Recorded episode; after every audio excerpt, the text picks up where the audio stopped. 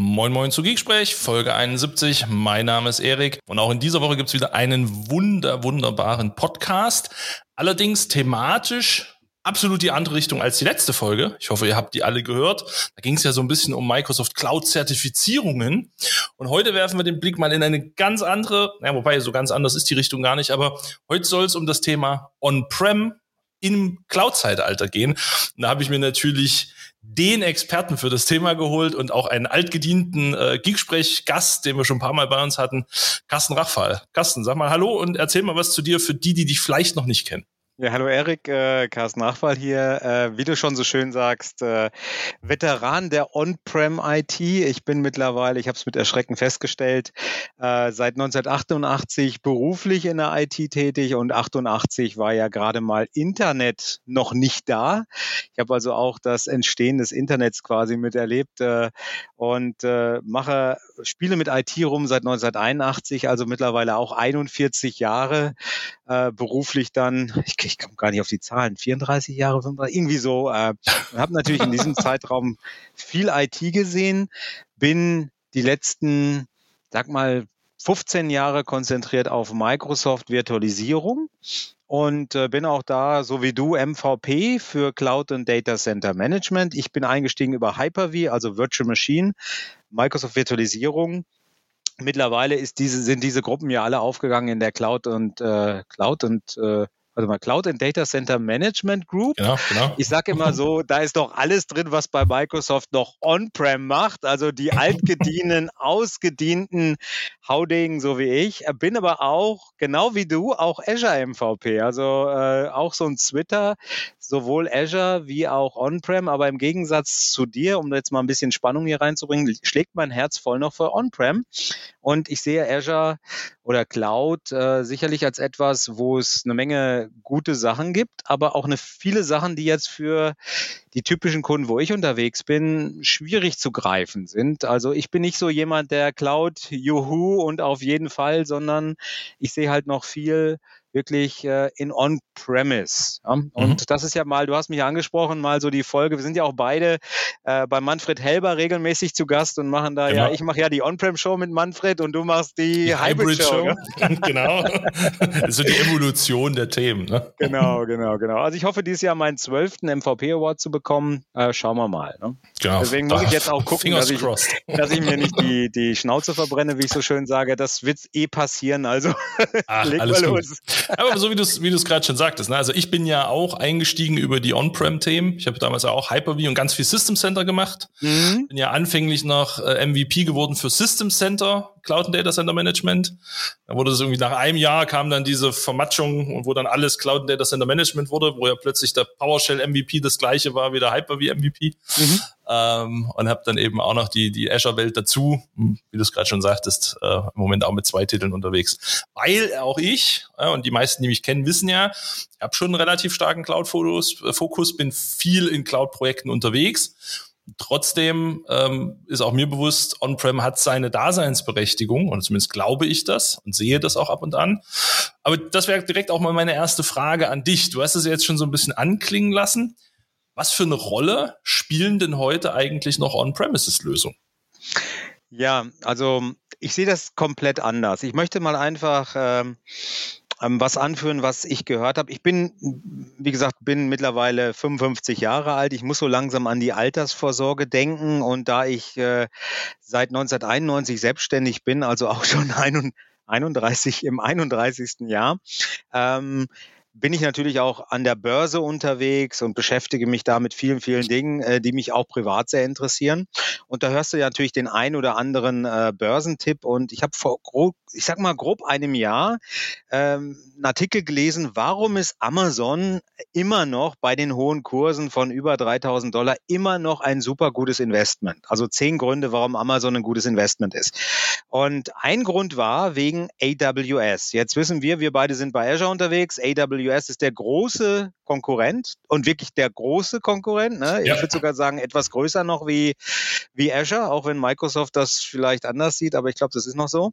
Mhm. Und ein Grund war da, äh, man sagte, dass der, das gesamte IT-Budget der Welt, also das weltweit jährlich investierte IT-Budget, war, glaube ich, auf, ich habe so eine Zahl von 3,5 Trillionen im Kopf. Also Billionen bei uns. Ja, also nicht Milliarden, sondern 3, 3500 Milliarden im Jahr wird weltweit in IT investiert.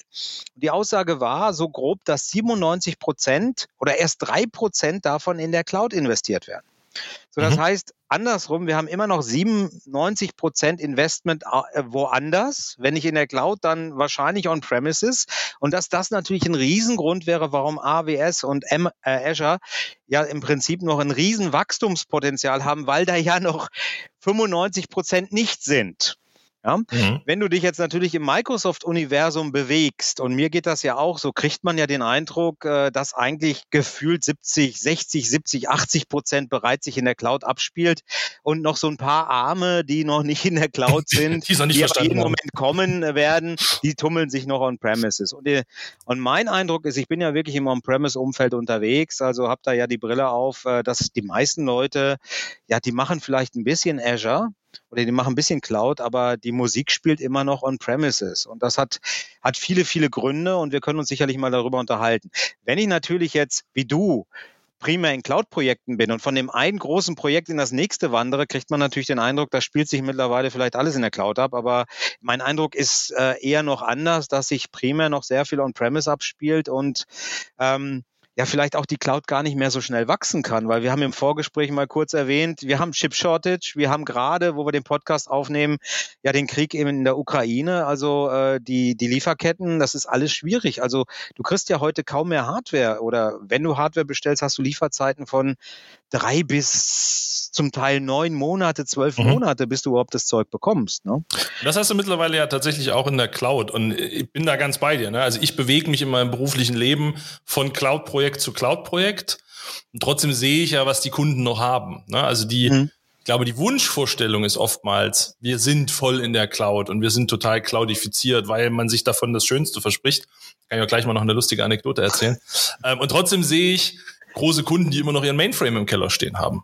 Ähm, sehe ich Kunden, die riesige Rechenzentren betreiben, sich sehr stark mit Cloud brüsten, ja, natürlich, weil das ist das fancy Thema, das macht sie interessant.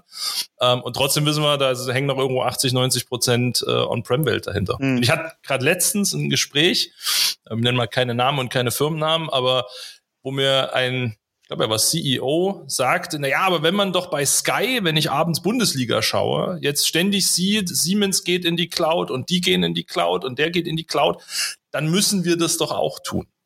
Das fand ich einen ganz interessanten Punkt, weil ich mhm. persönlich finde, das ist der vollkommen falsche Beweggrund, also mhm. Cloud zu machen, weil alle das tun. Mhm. Und wenn, dann mache ich persönlich Cloud, weil ich Mehrwerte sehe und Mehrwerte mhm. generieren kann. Bin ich bei dir? Und daraus resultiert eigentlich automatisch ja auch, nicht alles gehört in die Cloud. Ne? Mhm. Weil nicht alles ergibt in der Cloud wirklich Mehrwerte. Und ähm, ja, tatsächlich bin ich aber bei dir, dass gerade die Hersteller, und da nehmen sie sich alle nichts. Wir haben jetzt über AWS gesprochen, wir haben über Azure gesprochen, nehmen wir noch Google mit rein, nehmen wir noch Oracle mit rein, IBM, die singen ja alle im Moment das Cloud-Lied. Und es gibt nichts anderes. Jetzt ist es natürlich so, ja. für, eine, für eine AWS und eine Google ist das auch so, weil die ja kein wirkliches historisches On-Prem-Business haben. Mhm. Ähm, aber eine Microsoft ja schon. Und, und so ein, so ein Windows-Server zum Beispiel oder ein Hyper-V hat ja eigentlich eine, eine lange Historie. Und ähm, weiß nicht, was ist da dein Eindruck? Wie, wie, wie steht es denn heute so bei den Herstellern noch auf der Agenda? Du hast es schon so ein bisschen angedeutet, aber ja, jetzt, jetzt muss ich natürlich ein bisschen aufpassen. Also zwei Dinge, die ich erwähnen möchte. Ähm, Kunden sind sehr wohl on-premise investiert und in, äh, haben Windows Server, betreiben Hyper-V, betreiben Storage Spaces direkt als super coole Lösung, sehr günstige Lösung, äh, wirklich für eine Hyper-Converged Lösung. Also Hyper-Converged heißt Virtualisierung und Storage im gleichen System mit Standard-Servern. Und äh, wenn du virtualisierst, meistens ist ja im Microsoft-Umfeld äh, Windows Server virtualisiert Virtualisierung. Das heißt, du, du brauchst da für die, äh, für die virtuellen Maschinen brauchst du Lizenzen. Da wird oft natürlich die Data Center benutzt, also die Windows Server Data Center Lizenz.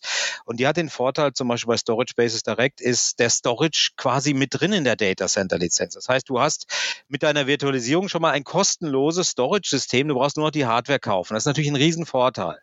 Microsoft hat jetzt Azure Stack HCI, ja, ein neues Produkt, was über Azure monatlich abgerechnet wird. Mhm. Und äh, das wird natürlich gepusht und Microsoft sieht das natürlich als die Lösung für die On-Premise IT. Also man möchte eigentlich von Windows Server gefühlt On-Premise gar nichts mehr wissen, zumindest nicht auf Hardware. Windows Server ist so noch für virtuelle Maschinen. Ja? Mhm. Und für Hardware, glaube ich, sieht Microsoft so mehr Azure Stack HCI, was dann wiederum in der Azure äh, in, in der Azure Cloud abgerechnet wird und ist Cloud Revenue. Mhm. Genauso gehört mittlerweile auch die Servertruppe zu Azure. Das heißt, ja. ähm, auch die, auch es wird eigentlich äh, bei Microsoft gefühlt wird eigentlich so mittlerweile alles über Cloud Revenue abgesetzt. Vielleicht noch die Xbox nicht und äh, vielleicht noch ein bisschen Windows Client, aber gefühlt wird immer mehr auch in den Azure Revenue reingerechnet, ähm, sodass äh, der Eindruck entsteht, es gibt eigentlich nur noch Azure. Und äh, mhm. für die Kunden ist das jetzt natürlich ein Thema, die äh, denen reicht zum Beispiel Storage Bases direkt in vielen, vielen Fällen. Die brauchen momentan nicht die Features aus Azure Stack HCI oder sehen halt den Mehrwert nicht in den zusätzlichen Preis, den sie bezahlen. Ne? Also mhm. da sehe ich ganz, ganz viel. Und äh, äh, ich bin auch gerade in einem großen Azure Stack HCI Projekt, weil wir sind auch Azure Stack HCI SI Partner. Das heißt, man kann mit uns zusammen auch über Microsoft gefundete Projekte auch Azure Stack HCI implementieren, wenn Microsoft da einen gewissen Cloud Revenue im Hintergrund sieht. Du kennst das ja auch, äh, die ACEFs-Mittel und so weiter. Und da habe ich einen Kunden, der wirklich eine komplette Cloud-Strategie hat, so wie du. Die wollen wirklich komplett in die Cloud, aber die haben 40 bis 120 Produktionsstandorte, wo die halt auch noch etwas IT brauchen, um zum Beispiel Produktionssteuerung, weil da, da, da, wenn jetzt zum Beispiel da was übers Band läuft und das wird jetzt irgendwie bewertet von, sagen wir mal, kognitiven Services oder sowas, die gucken sich an, ob das Produkt gut ist, dann kann man das nicht in der Cloud machen, weil du hast dann halt Latenzen. Ja, mhm. das heißt, da ist vielleicht dein Gut am Fließband schon vorbei, wenn dann aus Azure von den kognitiven Services kommt, nee, das ist nicht gut aussortieren, da ist es schon weitergefahren. Ne? Oder du hast vielleicht nicht die immer die Internet-Konnektivität zur Cloud, weil was on-premise läuft, ist ja schon schwer genug am Laufen zu halten. Aber wenn du dann noch die Connection zu einem Rechenzentrum hast in Frankfurt oder Berlin oder Amsterdam oder wo auch immer und die ist vielleicht nicht mal da, weil es, also bei mir zu Hause, ich habe mittlerweile zwei Internet-Connections und ich habe äh, eine Hardware-Maschine, die feststellt, wenn die eine Connection weg ist und switcht auf die andere, da sehe ich erstmal, wie oft meine ja, Vodafone Business-Leitung im Monat weg ist. Also die ist dann mal für ein paar Sekunden weg oder ein paar Minuten. Jetzt stell dir vor, du hast ein Fließband laufen und da ist mal für ein paar Minuten das Internet weg und dann laufen die Teile da durch und du kannst alle aussortieren, weil die nicht durch die Qualitätssicherung sind. Die Internetleitung nicht funktioniert. Ja? Also in diesem Projekt ist es wirklich so, die implementieren mindestens mal 40 Azure Stack HCI Cluster on Premises, weil die halt noch einiges Zeug haben, was wirklich produktionsnah ist und wirklich da laufen muss. Die würden gerne alles nach Azure packen, aber selbst da geht es nicht. Ne? Mhm. Jetzt hast du ganz oft gesagt, Azure Stack HCI, ähm, vielleicht für den geneigten Zuhörer, der jetzt eher mit dem Cloud-Fokus sonst zuhört oder jemand, der Virtualisierung noch aus den Zeiten von VMware versus Hyper-V kennt. Vielleicht kurz zur Einordnung. Was, was ist denn jetzt der große Unterschied zwischen einem klassischen Hyper-V und einem Azure Stack HCI? Ja, gar nicht so, gar nicht so ein großer. Also Hyper-V, die Microsoft Virtualisierung, ist ja eine sehr gute Virtualisierung. Die Engine von Azure, also das ist der Hypervisor, der millionenfach von Microsoft auch wirklich eingesetzt wird. Ähm, muss ich wirklich sagen, qualitativ ein super Produkt, weil Microsoft folgt hier dem Eat Your Own Dog Food. Also die benutzen ihr eigenes Zeug, um damit Geld zu verdienen. Das ist immer, ist immer ein gutes Indiz für eine Software, dass die dann auch stabil ist. Äh, also da wird wirklich viel dran entwickelt und auch viel gemacht. Und Azure Stack HCI ist im Prinzip das Beste aus Windows Server, also Hyper-V Failover Cluster. Storage Spaces Direct ist also ein HCI-System, wo wir Storage und Virtualisierung in den gleichen Servern haben, hochverfügbar. Nur es wird halt über Azure abgerechnet. Das heißt, äh, die Cores, die laufen, werden nach Azure gemeldet und du bezahlst halt 10 Dollar pro Monat pro Core für das Azure Stack HCI Betriebssystem, bekommst dann natürlich auch etliche Features dazu. Also du kriegst auch mehr als dass nur dieses Betriebssystem läuft. Du musst also hast du keine Upfront-Kosten. So bei Data Center würdest du ja erstmal für jeden Server Data Center kaufen. Ja, sind auch so irgendwo ein paar tausend Euro, sagen wir mal, je nach, je nach dem Core. Hier hast du überhaupt keine Kosten am Anfang und bezahlst jeden Monat, so wie bei Azure, äh, für die Usage dieser Server Geld und bekommst da halt auch einige Mehrwerte. Ja, nur das ist halt der Standard Microsoft Kunde On-Premise nicht gewöhnt. Der kauft einmal und dann setzt er das Zeug zehn Jahre ein. Und hier sind jetzt jeden Monat natürlich Kosten fällig. Ne? Kommt ja noch dazu, ich habe Hardware, das heißt, ich brauche erstmal einen Hardwarehersteller, für den ich mich entscheiden muss, von dem ich mhm. Hardware kaufen muss. Das heißt, ich brauche trotzdem ein Rechenzentrum, wo ich diese Hardware reinschrauben kann, ähm, ja. die ich Oder die stehen bei dir, kann. klar, die stehen bei dir. Nicht jeder ist ja so groß. Ich meine, du hast jetzt von deinem Arbeitsumfeld eher mit größeren Kunden zu tun, würde ich jetzt mal annehmen. Mhm. Aber du kannst ja auch in zwei Knoten, also zwei Server zusammenbauen als Azure Stack HCI Cluster oder vier. Ja, das kann man noch bei sich betreiben oder halt in einem Rechenzentrum. Klar, du brauchst, du brauchst Platz Platz. Du musst die Energiekosten hast du, du musst dich um das Zeug kümmern. Ja? Mhm. Ähm, ist korrekt und du, du hast auch die Investitionen in die Server. Aber das Betriebssystem selber wird von Microsoft über Azure lizenziert. Du kriegst, du hast automatisch immer die neueste Version. Also es ist ein Subscription-Modell. Das heißt, es kommt jedes Jahr ein neue, neues Betriebssystem raus, äh, wo dann auch neue, neue Dinge mitgehen. Du hast einen sehr günstigen Azure-Support, was ja auch ein großer Vorteil ist. Du kriegst äh, äh dein Azure Stack HCI wird in eine Subscription gehängt bei Azure und da gibt's ja diese Preise für die Normal-Subscription, 100 Dollar im Monat. Ja, das ist ein günstiger, professioneller Support. Das hat man jetzt on-premise so nicht. Ja, und es gibt noch viele andere Vorteile wie ähm, Extended äh, Security Updates, was ja ein Riesenvorteil ist, weil wir haben ja heute äh, Windows 2008, 2008 der 2 wird noch zum Teil von den Leuten eingesetzt, SQL 2008, aber nächstes Jahr fängt, fällt Windows Server 2012 und 2012 R2 aus dem Support. Und was glaubst du, wie viele Kunden noch darauf Software betreiben? Und dann ja. natürlich Azure Stack HCI, weil es ein Azure-Produkt ist, hat die gleichen Vorteile wie Azure. Nämlich, wenn du in Azure diese Sachen betreibst, kriegst du ja drei Jahre kostenlose äh, Security-Updates und damit kannst du das Soft die Software ja noch betreiben, weil du noch aktiv Security-Patche bekommst. Und Azure Stack HCI hat im Gegenteil, Gegenteil zu Windows Server den Vorteil, dass du das da auch kostenlos bekommst. Also da sind auch eine Menge Mehrwerte drin, die aber oft natürlich die Leute on-premise nicht so sehen, weil die sind ihr Hyper-V gewöhnt mit ihrem Failover-Cluster, einmal gekauft, äh, Updates kommen, das Betriebssystem wird alle zweieinhalb bis drei Jahre mal abgedatet. Das machen die meisten nicht, ja? wenn überhaupt, genau. Ja. Ähm, und das ist halt ein anderes Konzept. Das ist so der On-Premise-Mensch nicht gewöhnt. Aber das ist so die neue, die neue Zukunft der On-Premise-IT aus Microsoft-Sicht. Jetzt müssen nur die Kunden On-Premise das auch sehen. Ne? Also da muss man, da muss Microsoft noch ein bisschen arbeiten. okay. Also würdest du auch ja? schon sagen, man versucht es den äh, Leuten schon schmackhaft zu machen, sich eher in Richtung eines Azure Stack HCI zu bewegen, indem man ja, dort Schmack, eben schmackhaft ist jetzt nicht ein, ausgedruckt, äh, ausgedruckt. Es ist also Windows Server wird im Prinzip an den Themen Hyper wie Storage Bases Direct Failover Cluster nichts mehr gemacht. Ja, mhm. das bleibt drin im Produkt, das wird auch in dem nächsten Server, sagen wir mal, der, der nächste Windows Server heißt vielleicht Windows Server 2025, da werden diese Produkte weiter drin sein. Die werden auch weiter gut sein, weil die haben einen sehr guten Stand, aber Neuerungen werden natürlich nur noch in Azure Stack HCI dazu gebracht. Also da wird der Hypervisor abgedatet, da kommen neue Storage Features rein, wie zum Beispiel jetzt äh, äh, Azure Virtual Desktop, was ja ein ganz großes Plus von Azure ist, was mhm. glaube ich auch viele Leute in Projekten überzeugt hat, auch Azure äh, dann plötzlich zu sehen für ihre Lösung. Und, und das steht durch jetzt Corona auch, befeuert. Ne? Ja, und das steht jetzt auch auf äh, Azure Stack HCI wirklich on-premise zur Verfügung. Ja, das heißt, du kannst äh, Azure, du hast ja auch mit Manfred da eine eine, eine Session drüber gemacht. Du kannst jetzt auch diese Produkte, die ja in Azure sehr beliebt sind, bei dir einsetzen.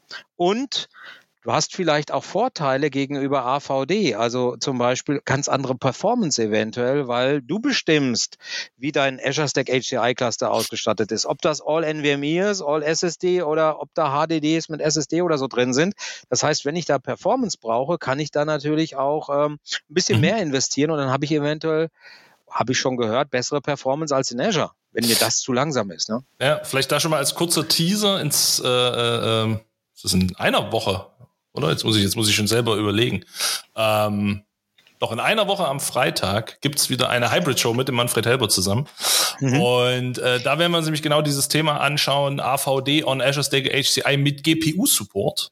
Mhm, ich habe ähm, auch mittlerweile Server mit GPUs. Äh. Und, und, eine, eine spannende Sache, die wir dabei tatsächlich festgestellt haben, wir wollten einen fairen Vergleich machen. Also mhm. ein Azure-System und ein äquivalentes Azure Stack HCI-System.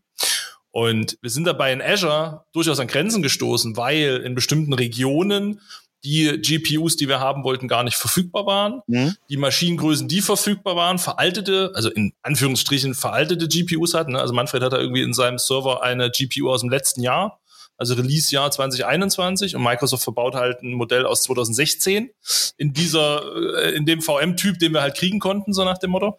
Na, und da haben wir dann schon auch gemerkt, also so ein Azure Stack HCI gibt dir halt doch nochmal deutlich mehr Flexibilität, mhm. weil mhm. du kannst halt einfach aufgrund der Größe natürlich auch mal was Neueres einsetzen. Du kannst viel schneller, drei Knoten sind schneller ausgetauscht als tausende Server in Azure. Ist so, ja. Das heißt, also wenn ich diese Flexibilität will und vielleicht dann doch was Neueres will, dann ist so ein Azure Stack HCI schon äh, ein Schwanker gewesen. Du kannst agiler sein und du bist auch näher dran, weil wir haben ja heute vielleicht das Problem, dass äh, deine, deine, deine Workstations, deine VDI-Hosts, die laufen in Azure aber du hast schon noch eventuell on-premise bestimmte Sachen laufen, die du nicht nach Azure verlagern möchtest. Also vielleicht äh, dein ERP-System ist on-premise und dann reden halt diese VDI-Systeme über eine Internetverbindung mit deinem on-premise. Und so kann ich die VDI-Systeme direkt dazustellen und habe auch alle, Fun alle Möglichkeiten wie Multi-User, Windows 10, Windows 11, das darfst du auf Azure Stack HCI halt auch einsetzen. Das war sonst ein absolutes exklusives Feature von Azure. Ne? Also mhm. muss man mal gucken, wie das Pricing sein wird, weil die, das AVD ist halt momentan noch im, im Public Preview. Es gibt doch keine Preise. Die werden dann im Sommer ähm, festgelegt. Ich hoffe, dass Microsoft hier nicht wieder in der Vergangenheit schon durchaus öfters passiert, irgendwie ein Preismodell an, ansetzt, was es halt dann nicht für macht. die Masse attraktiv macht, sondern nur in Spezialszenarien. Ich will es mal so formulieren. Ne? Mhm. Ähm, ich hoffe, dass sie hier es nicht übertreiben und dann wird es auch ein Renner werden, weil das ist wirklich was, was äh, was ein richtiges Fund ist. Ja? Mhm. Jetzt gibt's ja ganz oft, und ich weiß auch, wir haben uns darüber schon mal unterhalten, so ein bisschen diesen Vorwurf, in der Cloud geht alles so schnell. Ähm, ja. Du hast es auch im Vorgespräch gesagt, ne? Da ist es ganz viel Beta-Software, die dann in der Cloud läuft. Nicht nur in der Cloud, mein Freund. nicht, nur, nicht nur in der Cloud. Aber ne, äh, alles geht sehr schnell und ich glaube, das ist ja auch ein Grund, warum viele Kunden eben heute noch einen Server 2012 betreiben. Weil der steht da, der läuft. Ja. Warum soll ich den anfassen? Server 2019, weiß ich gar nicht, ob das alles gleich ist. Da ah, gibt's schon wieder einen neuen Server. Dann hatten wir ja zwischendurch mal noch das Problem mit diesen unterschiedlichen Release-Modellen, Long-Term Servicing Branch und was weiß ich, wie sie sich alles mhm. hieß. Ähm, wie siehst du denn dieses Thema Geschwindigkeit? Weil das hört sich ja so an, dass so ein Azure Stack HCI dann doch auch eine gewisse Geschwindigkeit mitbringt, wenn Hat dort es. jetzt AVD und Co. draufkommt. Ist ein Riesenproblem. Also Azure Stack HCI bringt jedes Jahr eine neue Version. Das heißt, Azure Stack HCI ist im Dezember 2020 rausgekommen mit der Version 20H2, also 2020, zweites Halbjahr. Mhm. Und äh, es gibt jetzt seit Ende Oktober äh, offiziell seit der Ignite, also Anfang November, gibt es 21 H2. Und Microsoft sagt, ähm, da die auch Support liefern, musst du innerhalb von sechs Monaten von dem alten Azure Stack HCI auf das neue wechseln, sonst hast du keinen Support mehr über Azure. Okay. So, ähm, die Hersteller sind auch verpflichtet, natürlich ihre Treiber, ihre Server zu zertifizieren. Auch die Server, die, äh, die sie sagen wir mal, vom, vor einem Jahr verkauft haben, müssen die für fünf Jahre lang auch die Hardware zertifizieren, damit der Kunde natürlich auch immer die neueste Microsoft-Software einsetzen kann. Das heißt, die Treiber müssen zertifiziert sein, die müssen getestet werden mit der ähm, mit H21, äh, 21 H2, dann kommt 22 H2 raus, dann kommt 23 H2. Das ist auch für die Hardwarehersteller was Neues, dass die also altes Zeug, was die vielleicht vor drei, vier Jahren verkauft haben, immer noch zertifizieren müssen und testen müssen. Mhm. Ähm, und jetzt haben zum Beispiel Microsoft selber kommt mit der Cadence nicht mit, weil äh, äh, es gibt immer noch den noch nicht den guten alten Virtual Machine Manager 2022, den du brauchst, um Azure Stack HCI 21 H2 zu verwalten oder Server 2022. Der Server 2022 ist im August letzten Jahres erschienen, also der ist jetzt schon ein bisschen länger da wie Azure Stack HCI November und Microsoft kommt selber nicht mit. Azure Backup ist, glaube ich, bis vor ein paar Wochen unterstützte das auch noch nicht 21 H2. So, und im April müssen eigentlich alle Kunden auf 21 H2 sein. Dell zum Beispiel, Lenovo sind gerade dabei, erst ihre Systeme, also erst die, die Systeme freizugeben für 21H2. Und dann hat der Kunde ja ein Zeitfenster von ein paar Wochen, um auf die neue Version zu gehen. So, und du mhm. weißt selber, IT explodiert überall. Wir haben einen IT-Kräftemangel. Die Leute wechseln dauernd die Jobs, weil heute sind ja IT-Kräfte das, äh, das, das Menschengold, sage ich jetzt mal. Du kriegst ja überall bessere Angebote und die Leute nehmen die natürlich auch dann wahr. Das heißt, was heute noch an IT-Kräften da sind, die, die vielleicht ausgebildet sind, die sind in drei Wochen oder drei Monaten woanders und dann hast du die Leute nicht mehr, die sich mit dem Zeug auskennen. Und ähm, du musst dich ja nicht nur um On-Premise kümmern, was dauernd neu, gibt's immer neue Varianten. Dann haben wir jetzt Security als Riesenthema. Ja, das wird ja immer schlimmer.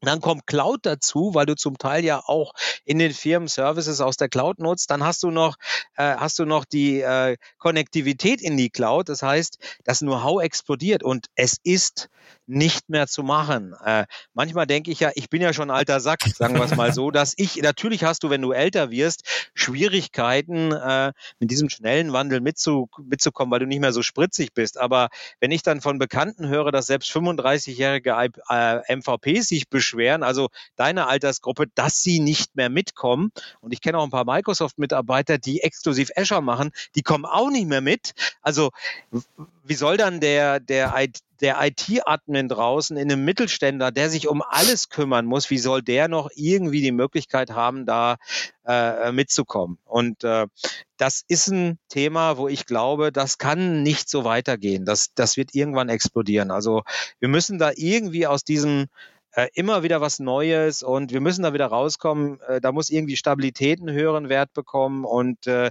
Produkte werden gefixt und nicht dadurch äh, werden Fehler behoben, indem man eine neue Version in den Markt schmeißt. Also äh, das, ich glaube nicht, dass es gut geht. Bei mir ist es so, wenn du mich vor fünf Jahren gefragt hättest, wie lange machst du IT, hätte ich gesagt, bis ich umfalle oder 70. Bei mir ist es mittlerweile so, dass ich mich auf die Rente, auf den Ruhestand freue und ich da aktiv darauf hinarbeite. Und mein Ziel ist, vor 60 aufzuhören, arbeiten zu müssen. Ja? Mhm. Also das hat sich bei mir komplett gewandelt, weil ähm, diese Schnelligkeit, diese ja, wie soll ich das sagen? Diese die halbfertigen Produkte, ja, äh, du läufst immer wieder in, in Themen, wo du denkst, das ist doch, das war, das ging doch mal. Warum geht das mhm. denn jetzt nicht mehr? Ja, du bist in, im Fixing von Fehlern und das ist nicht nur bei Microsoft so, das ist bei allen Herstellern so, wenn du dich mit anderen unterhältst. Also es gibt gefühlt keine stabile Software mehr.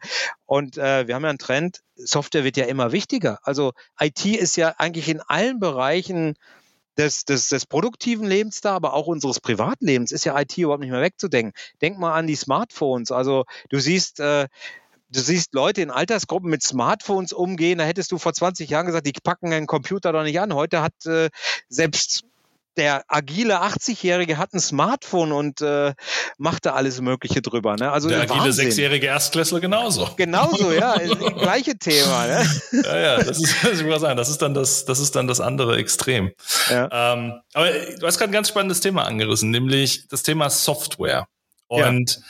ich weiß noch, das war, boah, jetzt muss ich lügen, wo Server 2019 released wurde oder 2016. Also es ist schon wieder im, in IT-Jahren ja auch viele, viele, viele Jahre her. Ähm, da hat man groß angekündigt, ne, das ist das Cloud OS und äh, da weiß ich, da gab es ganz viele Stimmen, die sagten, naja, der Server wird immer weniger Bedeutung haben in Zukunft, weil Software sich ja entwickelt. Ähm, ne, die ganze Welt macht Container, die ganze Welt geht in Software as a Service auf. Ähm, all, all, alle Software dieser Welt wird sich ändern. Und ähm, Jetzt gucke ich mich aber so in meinen Kundenumfelden um und ich sehe zig, zigtausende ähm, Windows-Server, Linux-Server, die da immer noch laufen. Ähm, der Wandel der großen, Betrie äh, nicht Betriebssysteme, der großen Anwendungslandschaften, der wird immer wieder angestrebt.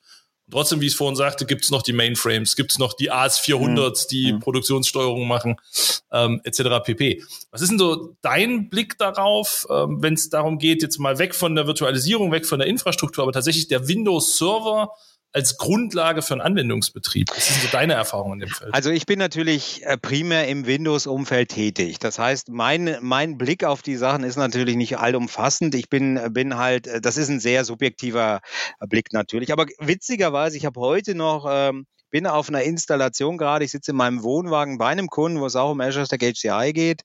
Und äh, da ist das Thema, du hast natürlich die Softwareentwicklung, die ist komplett auf Windows eingeschossen. Wenn du mal so ein System hast, was auf Windows läuft, ähm, dann ist es ja, äh, sagen wir mal, das ist mit .NET, äh, heißt es, äh, .NET programmiert, ja. Mhm. Da gibt's ja jetzt von Microsoft .NET Core was dann auch auf Linux laufen würde und auf Apple laufen würde und so weiter. Jetzt musst du erstmal deine Software von .NET auf der .NET Core umprogrammieren, was ja für, für die Programmierer, die sind an .NET gewöhnt und sollen jetzt .NET Core machen, das ist nicht mal ebenso gemacht. Ja?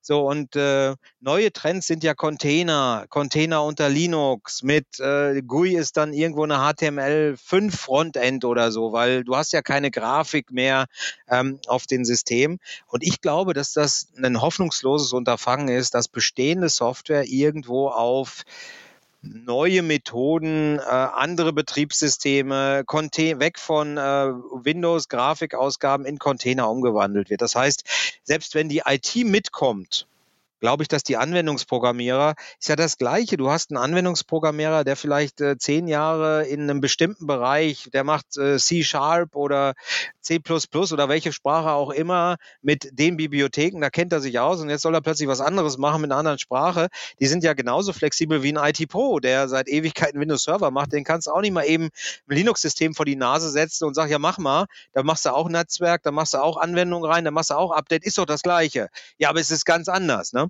Deswegen, ähm, ich sehe da eher, äh, dass das über die Jahrzehnte diese Software durch neue Software ersetzt wird, dass dieses, dass die, die Software verschwindet nach und nach und mit anderen Produkten ersetzt wird, aber nicht, dass die Software ausgetauscht wird oder dass die Hersteller dann plötzlich auf neue Technologien wechseln, weil das ist schon ein Riesenaufwand. Noch ein kleines Beispiel dazu. Wir haben ja auch eine Firma, wir hatten früher eine spezielle IT-Buden, äh, ERP-Software ne, mit Anbindung an IT-Einkauf und alles. Wir sind dann irgendwann auf Lexware gewechselt, ein Produkt von der Haufe. Die haben jetzt eine, eine Cloud-Lösung, die heißt LexOffice. Ja, da sind wir natürlich jetzt drauf, weil du von überall natürlich dann ähm, damit arbeiten kannst. Ist eine coole Sache, wahrscheinlich auch in Containern, aber du hast nicht die Funktionalität heute noch nicht, die du vorher mit Lexware hattest, sondern mhm. die Hersteller gehen dann natürlich drin und nach Pareto-Prinzip 80 Prozent der Sachen sind relativ schnell implementiert mit 20 Prozent des Aufwands und nachher nachher, nachher kommen dann die ganzen Ecken, die man ausputzt und die dauern dann ewig lange. Ja, das heißt, ich glaube nicht, dass viele ihre Software auf die neuen Dinge um, umwandeln können. A, weil es die Manpower nicht gibt. Ja, und äh, dann, wenn ich Container höre, finde ich total interessant, aber da brauchst du einen DevOps für. Das ist so ein, das ist so eine Kreuzung aus IT-Pro und Entwickler. Ja, die kannst du dir auch nicht von den Bäumen pflücken. Ne? Also die dann Container können. Die, die Developer wollen sich nicht um die Container kümmern, das sollen die IT-Pros machen. Die IT-Pros sagen, hey, Container, was ist das denn? Ja, also ähm, Das ja. sind alles tolle Konzepte, die sich auf dem Papier super anhören, aber du hast Menschen, du hast nur Hausstände und das kannst du nicht mal eben zaubern. Das, das, ja, und äh, wenn wir jetzt zu viel ITler hätten, okay, aber es gibt selbst für die profanen Dinge, die on-premise passieren, gibt es nicht das Know-how, also gibt es nicht genügend Leute. Ja, deswegen sind ja auch die Firmen, deswegen werden die Firmen überall abgeworben, weil, weil jeder hat IT-Kräftemangel und äh, es gibt Leute, die können mehr bezahlen, es gibt Leute, die können weniger bezahlen und dann, dann wandern die Leute zu da, wo es, wo halt wie soll man sagen, dass das Essen besser schmeckt, wo es mehr Kohle gibt. Ne? Ja. dann kannst du noch von zu Hause arbeiten heute. Ja, also du musst nicht mal mehr in die Firma fahren und kriegst super Angebote und bist dann vielleicht, vielleicht sitzt in Hallenberg und arbeitest in Berlin eigentlich. Ne? Also mhm also ich ja. sehe da schwarz für die, für, für diese äh, neue Welt, die, also ich, ich persönlich, ich, aber ich sehe viel schwarz. Ich bin so der typische Deutsche, der, wo das Glas immer halb leer ist oder ein Viertel, ein Viertel noch voll, äh, im Gegensatz zu den Amerikanern, wo immer das Glas, ja, das ist ja fast am awesome. Überlaufen. Ja, genau. alles ist awesome. Ne? Das also, alles awesome. Also, ich sag mal, grundsätzlich, ähm, du hast es ja vorhin auch schon gesagt, diese Hülle der Themen oder diese Fülle der Themen, ne? Also, was hast du früher als Admin in einem mittelständischen Unternehmen denn gemacht? Du hattest einen Windows-Server, einen File-Server und einen Mail-Server. Ja. Dann war deine IT eigentlich auch schon rum. Ne? Hast noch ein paar Windows-Clients gehabt, um die du dich gekümmert hast und dann ging das. So, und dann ähm, heute hast du eben diese, diese Breite, weil auch die Themen viel, viel mehr werden. Also allein wenn du überlegst, was so ein Windows-Server heute kann, wenn wir mal wirklich bei der reinen On-Prem-Welt bleiben, ja. äh, mit Hyper-V, mit Storage Spaces, was ja wirklich auch Know-how ist. Ich gucke mir auch gerne an, was du mit Didier zusammen machst, wenn es dann um die Spezialprotokolle im Netzwerk geht und wie baue ich die Netzwerke richtig auf, damit ich dort Live-Migrations richtig machen kann und so weiter und so fort. Das ist ja auch nichts, was du nebenbei beim Kaffeetrinken mal eben fix lernst, nee. sondern da, da, musst du Know-how reinstecken. Und das Gleiche haben wir auf der Du darfst nicht vergessen, Erik, die Leute hatten ja auch damals schon keine Langeweile mit ihrem File-Server, mit ja, ihrem Mail-Server, mit ihren paar Clients. Ne? Also die haben ja auch nicht rumgesessen und es ist überall mehr geworden. Aber Entschuldigung, genau. das habe ich dich unterbrochen. Ja, ja, alles gut, alles gut. Ja. Und genau das Gleiche haben wir nochmal auf der Cloud-Seite, wo sich heute, du sagtest vorhin mal Cognitive Services, so ein breites Feld. Also glaube, jemand, der wirklich Profi in Cognitive Services sein will, der, der hat schon einen Fulltime-Job. Und ähm, bin da voll bei dir. Dieser Fachkräftemangel, der ist, ist da. Wir haben genau diesen Spagat zwischen, aber ich bin doch eigentlich IT-Pro, also ich mache doch eigentlich Server, Netzwerk, Storage.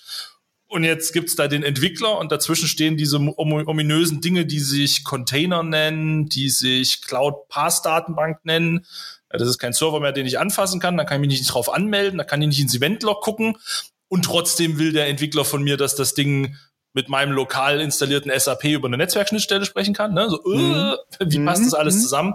Also es macht ganz, ganz neue Themenfelder auf. Da, da bin ich vollkommen bei dir. Wie man es lösen kann, ist tatsächlich eine, eine sehr spannende Frage. Ähm, wir versuchen viel über Ausbildung zu machen, über Quereinstieg.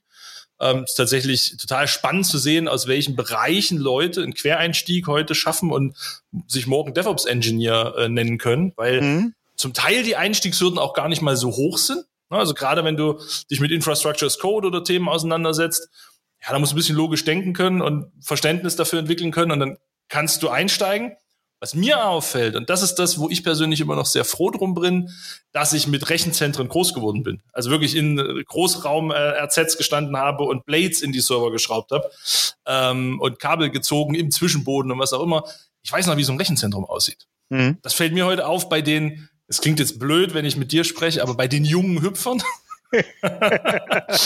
die, die halt noch nie ein Rechenzentrum gesehen mhm. haben. Die, für, für die ist das alles so ominös und Cloud und super cool. Und äh, dass da aber immer ein Rechenzentrum drunter läuft und da immer Kabel liegen und da immer sich Festplatten drehen oder nicht drehen. Ja, wir haben ja darüber, ähm, du hast spannend. ja eben ja schon gesagt, du kriegst die GPUs nicht, die, die, die du bei AVD dann vielleicht brauchst, damit deine Multi-User Edition halt dann auch GPU-Support hat, weil es läuft halt einfach fluffiger, wenn du, äh, wenn du das nicht, äh, die GPU-Sachen nicht emulieren musst mit dem Prozessor, sondern wenn da wirklich was drunter ist, was das auch dann nativ kann. Ne? Und die, die Cloud ist ja, die, dieser Traum, dass das unendlich ist und wenn ich die Ressourcen brauche, dann skaliere ich mal eben von meinem System mit einem halben Terabyte und äh, vielleicht 64 Cores mal eben hoch auf 12 Terabyte mit, mit 600 Cores, weil ich das Jahresendgeschäft habe und da bei mir die Bude einfach nur so klingelt. Ja, äh, weiß ich nicht. Also das war vielleicht mal möglich, als kaum jemand in der Cloud ist, aber heute erstmal kannst du es nicht, weil du erstmal deine, dein, dein, dein Core-Count erhöhen musst bei Azure musst erstmal einen Support-Call aufmachen, weil die auch sagen, Moment mal, das kostet ja richtig Geld.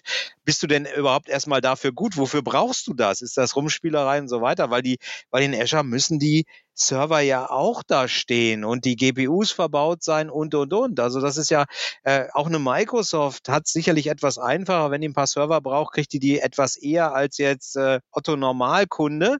Aber auch die können sich nicht die Server schnitzen und aus dem Vollen fräsen. Das Zeug, da sind Chips drin. Wir haben gerade das Problem, Autohersteller stellen ihre Bänder ein, weil irgendein blöder Chip fehlt und du kannst das Auto nicht ausliefern, weil die Airbag-Chips nicht da sind oder das oder das oder das. Ne? Mhm. Es sind ja alles komplexe Themen. Du brauchst ja, keine, du brauchst ja keine Stücke Holz, die du da reinstellst, sondern das ist hochkomplexe Technologie. Ne? Genau, und wir haben es ja gerade diese Woche, ich habe es vorhin im, im, Vorgespräch schon mal gesagt, gerade in der Woche sind zwei Kunden auf mich zugekommen, die eben sagten, ich wollte was in Frankfurt im Azure Rechenzentrum bereitstellen, geht nicht. Ja. VM-Größe nicht verfügbar. Äh, ich hatte letztes Jahr einen Kunden, die wollten mit einer VMware-Lösung auf Azure gehen. Du brauchst ja auch die speziellen VMware-zertifizierten Hosts in Azure. Mhm. Ich glaube, die haben, jetzt muss ich lügen, ich glaube, acht Monate gewartet, bis diese Hardware in den Rechenzentren zur Verfügung stand. Ähm, ja, ne, also die Cloud ist unendlich, aber agil. Halt auch die nicht. Cloud ist agil. Ne? Also Agilität ist auch was anderes wie Atmon. Aber du, die Probleme hast du natürlich auch on-premise auch. Also ähm, bei dem einen Kunden, wo ich vorhin erzählt habe, der braucht auch neue Hardware, weil der möchte natürlich weitere äh, Standorte umstellen. Ja, dann kommt dann von dem Hardware-Lieferant äh, die Aussage, ja, die, die SSDs, die sie bisher gekauft haben, die sind dann wieder 2023 verfügbar und das im Februar 2022. Also der muss jetzt auch überlegen, ob er auf andere Modelle gibt, damit er überhaupt was kriegt. Mhm. Wenn du heute einen Server anfragst, dann sind sechs Monate Lieferzeit sind nichts. Also das kommt ohne Probleme vor. Und äh, da, da haben wir den gleichen das gleiche Problem einfach. Ne?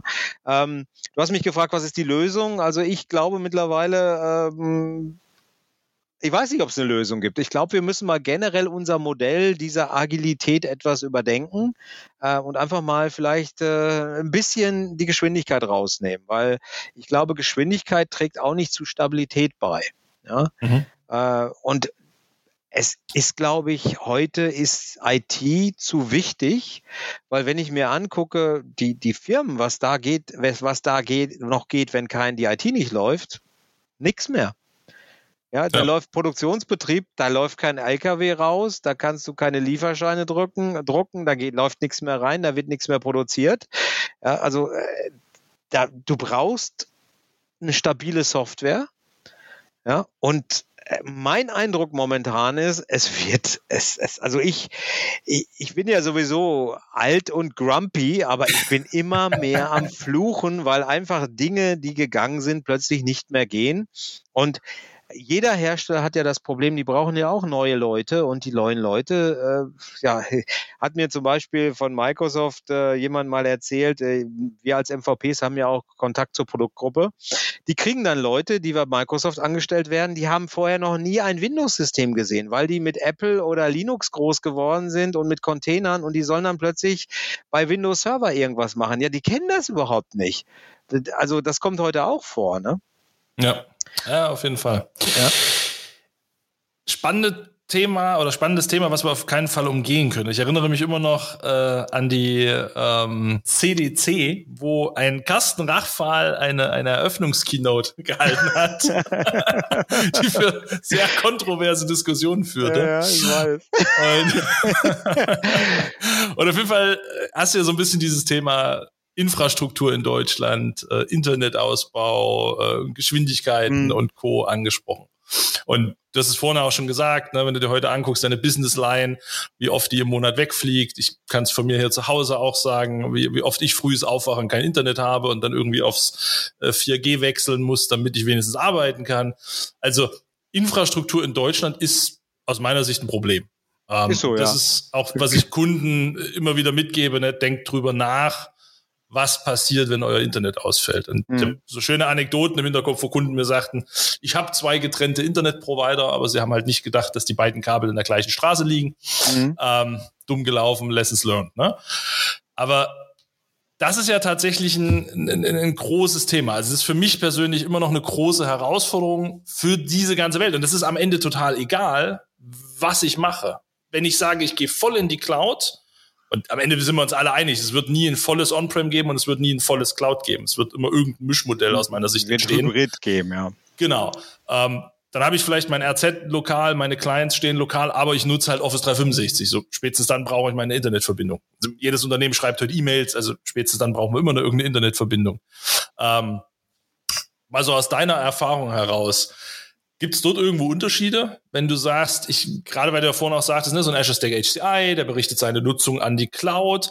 bin ich dann sicherer, in Anführungsstrichen, wenn ich sage, ach, lass mich mit dem ganzen neuen Zeug in Ruhe, ich bleib bei meinem alten Hyper-V? Oder wie würdest du dem entgegnen, gerade mit einem Azure Stack HCI oder eben sogar der tatsächlichen Cloud-Nutzung? Ja, ich, ich glaube heute, dass du komplett disconnected es nur noch ganz, ganz wenig Szenarien gibt, weil du hast selber schon erwähnt, wir, Mail ist etwas, das ist immer Internet, weil deine Mail kommt über Internet. Wir, wir haben heute ja in den meisten Firmen haben wir äh, Collaboration-Lösungen wie Teams im Einsatz oder Zoom oder wie immer. Wir sind gerade ein Podcast übers Internet am Aufzeichnen. Wir hätten früher hätten wir nebeneinander gesessen und hätten das gemacht oder über Skype. Ne? Also hätten wir es äh, noch auf die Kassette aufgezeichnet. Genau, na Kassette nicht, aber du weißt, du weißt, was ich meine. Also ich glaube, ganz wenig Unternehmen sind überhaupt noch disconnected. Das heißt, Internet ist immer im Spiel. Ähm, es kommt jetzt halt auf die Services an und äh, bei Azure Stack HCI kannst du zumindest mal, brauchst du eigentlich nur alle 30 Tage, muss mit Azure kommuniziert werden, um halt die Core-Usage, äh,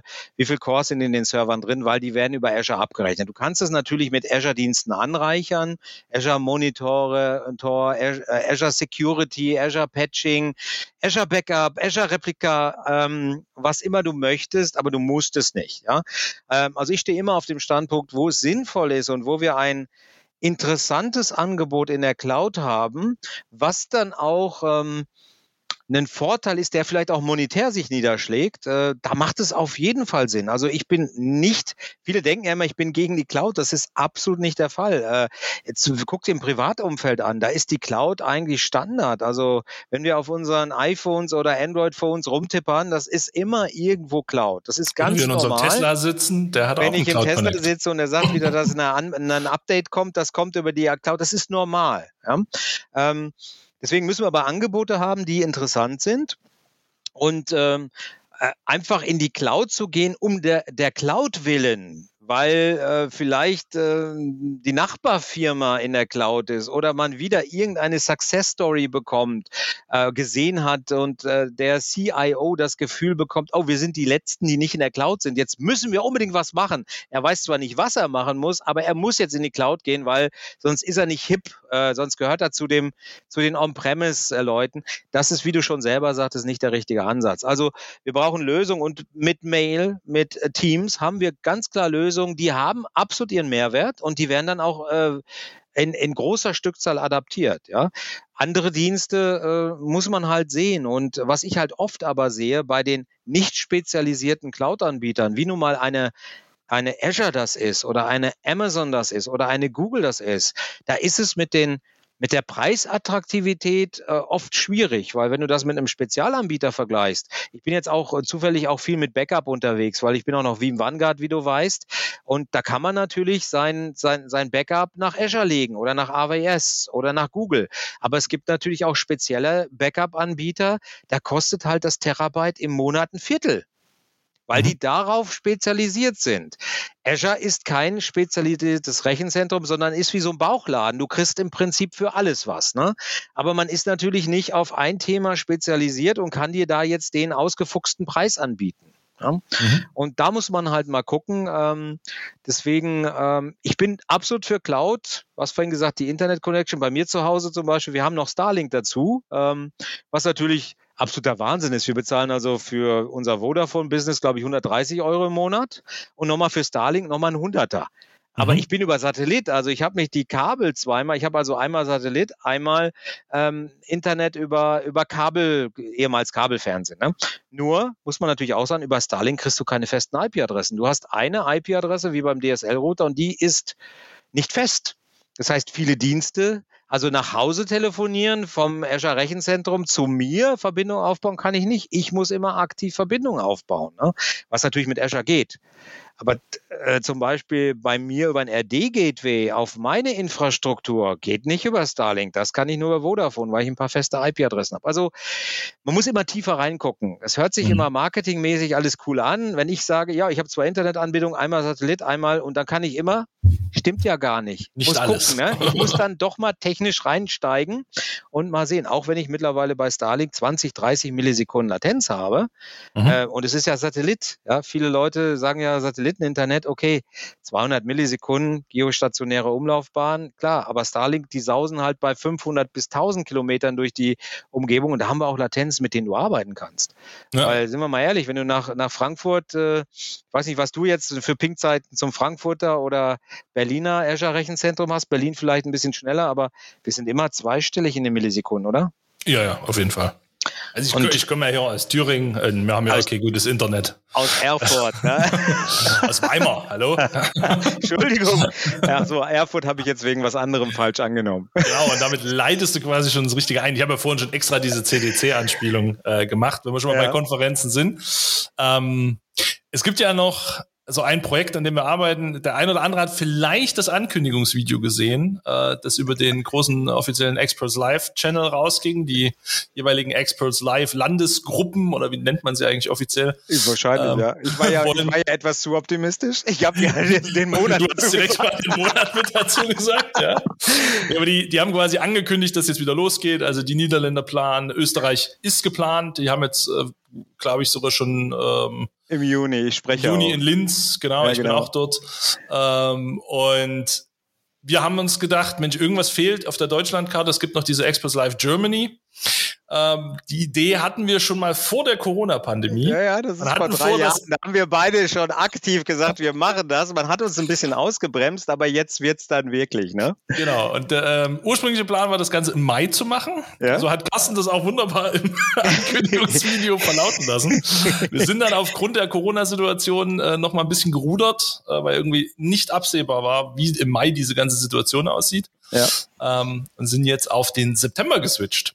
Und zwar äh, den 8. September im wunderschönen Erfurt in Thüringen. Oh, ich muss mir das auch nochmal eintragen, nicht, dass ich da wieder einen Kundentermin hinlege. Das ja, wäre besser Katastrophe. Ist das. besser ist das. ähm, und zwar warum Erfurt? Also aus zwei ganz einfachen Gründen. Erstens mal ist es mal eine der Städte, in denen sonst nie große IT-Konferenzen stattfinden. Ähm, bei, ich weiß nicht, Köln, Düsseldorf, Frankfurt, da ist immer irgendwas, aber ähm, in Erfurt, Thüringen eher selten. Und Erfurt ist Dreh- und Angelpunkt der deutschen Bahnstrecken. Wir haben äh, das Thema Klimakrise, wir wollen ökologisch Leute zusammenbringen. Da muss nicht jeder mit dem Verbrenner rumfahren. Man kommt von Berlin, von München, Frankfurt, Stuttgart, äh, alles mit einem Zug direkt nach ähm, von Dresden, mal die andere Seite noch zu nennen, Entschuldigung, ähm, direkt nach Erfurt. ähm, mit sehr schnellen Verbindungen. Also ich glaube, du bist heute in zweieinhalb Stunden in München, in zwei Stunden in Berlin, ein ähm, bisschen länger noch in Hamburg. Ähm, die einzigen, die immer noch blöd abgeschnitten sind, ist die ganze Köln-Bonner Ecke, aber. Da quasi, das ist ja eher dann meine Richtung. Also wenn ich mit Öffentlichen nach Erfurt bin, da habe ich auch schon mal, es ist nicht weit mit dem Auto, aber es ist mit den Öffentlichen schon. Ja, du darfst nicht aus der Provinz kommen, ne? Das ist ja, das stimmt. Auf der Pampa, du kannst es ruhig sagen. Aus der Pampa, okay. ja, und ähm, Ziel der Experts Live Germany ist ja tatsächlich auch so ein bisschen das Thema zu adressieren, was wir heute hatten, nämlich mal eine Konferenz zu machen, die nicht Cloud-only und awesome und fancy und es gibt nur das Neueste vom Neuesten. Also trotzdem schon auch das Neueste vom Neuesten, aber eben schon mit der hybriden Betrachtungsweise auch zu sagen, es gibt noch wichtige On-Prem-Themen, es mhm. gibt noch wichtige Windows Server, Azure Stack und was nicht alles da dazugehört Themen und natürlich trotzdem auch die gewohnte Portion Cloud. Ähm, ja, da freuen wir uns ja drauf, oder? Ja, das, äh, das wird sicherlich äh, super gut. Ähm, wir haben natürlich auch Erfurt gewählt, weil das in der Nähe von deiner Heimatstadt liegt und wir wollten ja mal ein bisschen woanders was anbieten. Und da haben wir gesagt, das macht Erfurt ist ja ein schönes Städtchen, ne? Auf jeden da ist Fall. jetzt nicht Weimar natürlich mit dem ganzen historischen Hintergrund, aber vielleicht machen wir mal was in Weimar oder gibt's da nichts Gescheites? Ach doch, in Weimar kann man auch was Schönes machen. Ja, also äh, ich glaube, Konferenzcenter, das Thema ist ja mit Corona, wir machen ja eine Präsenz Präsenzveranstaltung. Das heißt, es wird Richtig. nicht so eine Online-Veranstaltung, wie ich ja auch die Azure Stack HCI Days mache. Ich glaube, manche, viele, viele Leute sind jetzt mit diesem ganzen Online-Thema auch so langsam müde. Man will sich mal wieder sehen, man will mal wieder quatschen und deswegen ähm, machen wir das in Erfurt. Ich glaube, wir haben so 150 Teilnehmer so als, als Ziel. Wir wollen es nicht ganz so groß machen, weil wir müssen ja auch in Vorleistung gehen. Aber ich freue mich da schon riesig drauf. Und ähm, mit der CDC, also ich bin auch nicht ganz sicher, ob es nächstes Jahr eine gibt, äh, weil äh, ja, ich muss mal, muss mal sehen, weil das ist dann auch wieder noch eine andere Nummer und du musst auch ein halbes eigentlich ein Jahr vorher ein Konferenzcenter festmachen und äh, ich weiß noch nicht, ob wir schon so aus diesem, diesem Corona-Schlamassel raus sind. Aber ja. September, da ist noch Sommer, da dürften, da dürften die, die Zahlen weit unter 1000 sein, hoffen wir mal. Ich würde sagen, fingers crossed, ich hoffe es.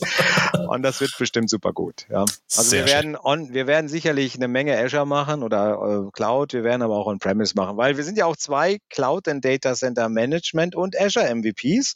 Und wir werden schon dafür sorgen, dass es dazu was gibt. Ne? Genau, wir werden das schon passend vertreten. Ja. Sehe ich auch so. Also das wird cool. Wunderbar. Carsten, die letzte Frage im Podcast, du kennst sie schon und du musst sie trotzdem beantworten. Wenn du einen magischen Wunsch hättest, ähm, was wäre das denn aktuell? Ach du Scheiße. Soll ich ehrlich sein? Ja, bitte, feuerfrei. Ähm, mein Alterskonto entsprechend gefüllt und ich mhm. könnte nur noch IT machen, wenn ich wirklich Bock drauf hätte. Und das ist, äh, ich bin momentan da in so einem kleinen Loch. Ja, also ich sage, ich rede ja immer über meine IT-Midlife-Crisis. Ich bin, glaube ich, mittlerweile bei acht oder neun angekommen. Also sie kommen immer schneller.